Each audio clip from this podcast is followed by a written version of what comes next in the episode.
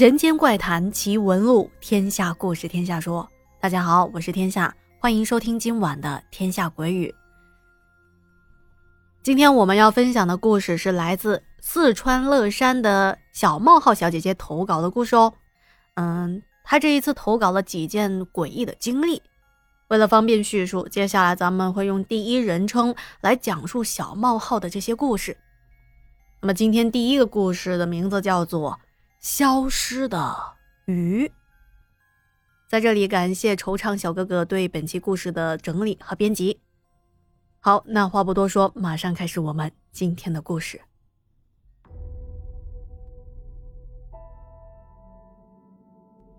我的中学时代是在一所寄宿学校度过的，而我的母校有一种小家碧玉的美与宁静。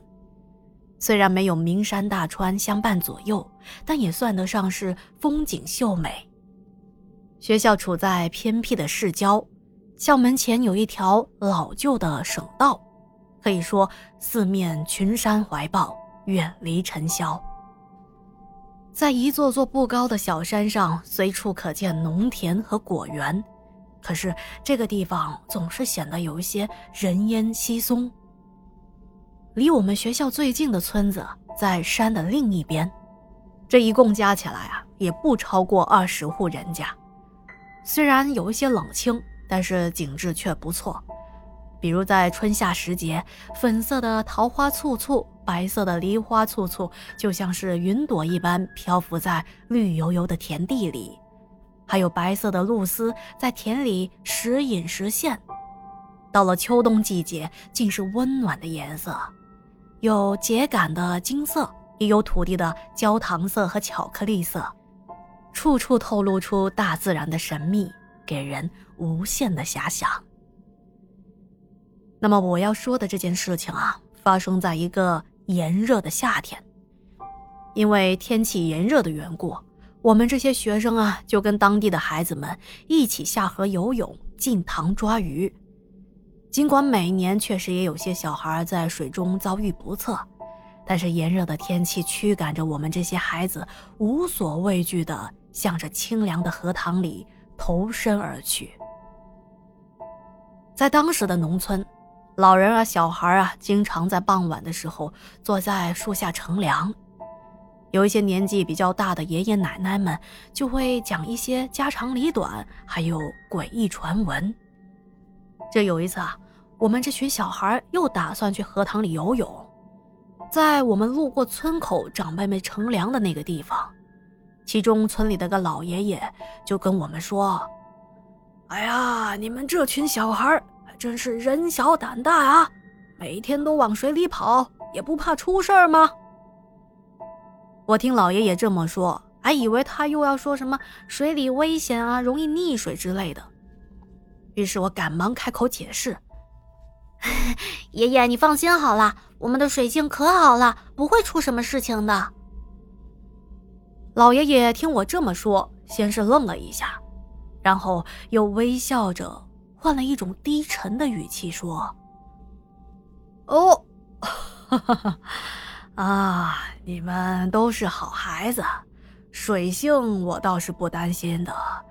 可是我拦着你们可不是因为这个，而是在咱们村里这水中可是有要人命的水虎哦。”我们这一群准备马上就走的孩子们，听老人这么一说，好奇心一下子就起来了。我们围过去问爷爷：“啊，什么是水虎啊？我们怎么都没有听说过呀？”老爷爷看着我们，又笑呵呵的继续解释：“啊，那既然你们这么好奇，爷爷就给你们讲个故事吧。”听到有故事听，我们立刻就不走了，围在那里等待着爷爷跟我们说出下面的事情。听着爷爷悠远的声音，我们仿佛跟着他回到了他的小时候。老爷爷说，在那个时候我还是个小孩呢，我有一个很机灵的发小叫大壮。在那时候啊，日子很苦。饿肚子那是常态。我们这些小孩呢，每天都是在外面到处的放养，倒也不是我们喜欢到处玩不着家，而是因为爸爸妈妈都在地里干活，于是小孩啊就被聚在了一起，算是有个安置玩耍的地方。大壮呢，他每天都是一大早就过来找我一起玩，从来都不间断。可是有一天啊，我一直在家里等到中午，也没见他过来。我就奇怪了，但是更多的还是有一些担心，因为如果不是有什么重要的事情，他肯定不会到现在还不过来。要知道，就算是他妈妈破天荒的给他做了美味难得的红薯饼，他也会趁着热给我带过来，一人一半分着吃。于是我就马上跑到他家里，想看看他是不是出什么事情了。到了他家，我才发现，原来是他的妈妈病了。大壮急得焦头烂额，我看他那么着急，我就跟他提议，我说：“哎，要不咱们去河里看看吧，说不定能够抓到一两条鱼，给你妈妈补补身子呢。”大壮一听，觉得我说的有道理，就马上点点头，跟着我跑了出去了。可是我还不知道，就是因为这个提议，害了我最要好的朋友。我和大壮跑到了河边，在河岸边打捞了很久，依旧一无所获。于是大壮就跳到河里，往水的深处游去，准备碰碰运气，看看能不能抓到几条鱼。虽然捞鱼的建议是我提出来的。可是说实话，我对于捞到鱼并没有抱什么希望，因为在那个年代，大家都是普遍的，真要是有鱼的话，不就早就被捞干净了吗？因为在那个年代，想找点吃的并不容易，真要是河里有鱼的话，不早就被捞干净了吗？当我在河岸上看到大壮一会儿潜到水里，一会儿又浮上来，可是依旧两手空空的时候。我已经有些心灰意冷了。忽然间，我就看到大壮再一次的露出头来，随即就站了起身。我看见他正手忙脚乱的抓着一条不断扑腾的大鱼。那条鱼可不是一般的大，虽然大壮已经是个七八岁的小孩了，可是他的个头还是比较高的。只见他死死的用双手把那条鱼捧在自己的胸口。我看到了也很高兴啊，于是就把鱼连忙接了过来，放进了桶里，然后拉着大壮准备回家去。可是就在大壮跟着我一起上岸的时候，他突然感觉到脚底一疼，好像是被什么东西咬了一口。他弯下身子一抓，抓起来一只很奇怪的东西。我们仔细看了看。这东西像是壁虎，可它的尾巴又像一个倒钩，像是蝎子吧，可又比蝎子大上许多，也不知道是什么东西。虽然当时我对这个东西很好奇，我想仔细的研究一下，可是大壮却一心想着快回家给他的妈妈炖鱼汤喝，而且他除了那个被咬的地方稍微的有些疼痛之外，并没有其他任何的不适。于是我们就回到了他的家里，并且用这条大鱼炖了鱼汤给大壮的妈妈喝了。他妈妈喝下鱼汤，到了下午竟然好了起来，还可以下地干活了。可是那一天我们还没来得及高兴，大壮却突然发起了高烧。本来大家都以为只是简单的发烧，可是慢慢的，大壮的脚竟然开始肿胀和。溃烂了起来。当时村里的人都不知道是怎么回事我们就把我们去抓鱼，并且大壮被什么不明的物体咬伤的事情说了一遍。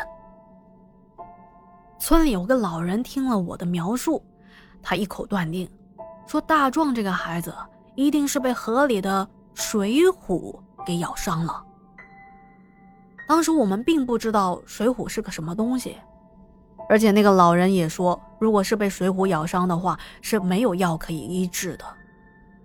到了后来，大壮确实没有救过来，而且是在两三天之后全身溃烂，疼痛而死，死相极其的恐怖。那么这个水虎呢，是个什么东西啊？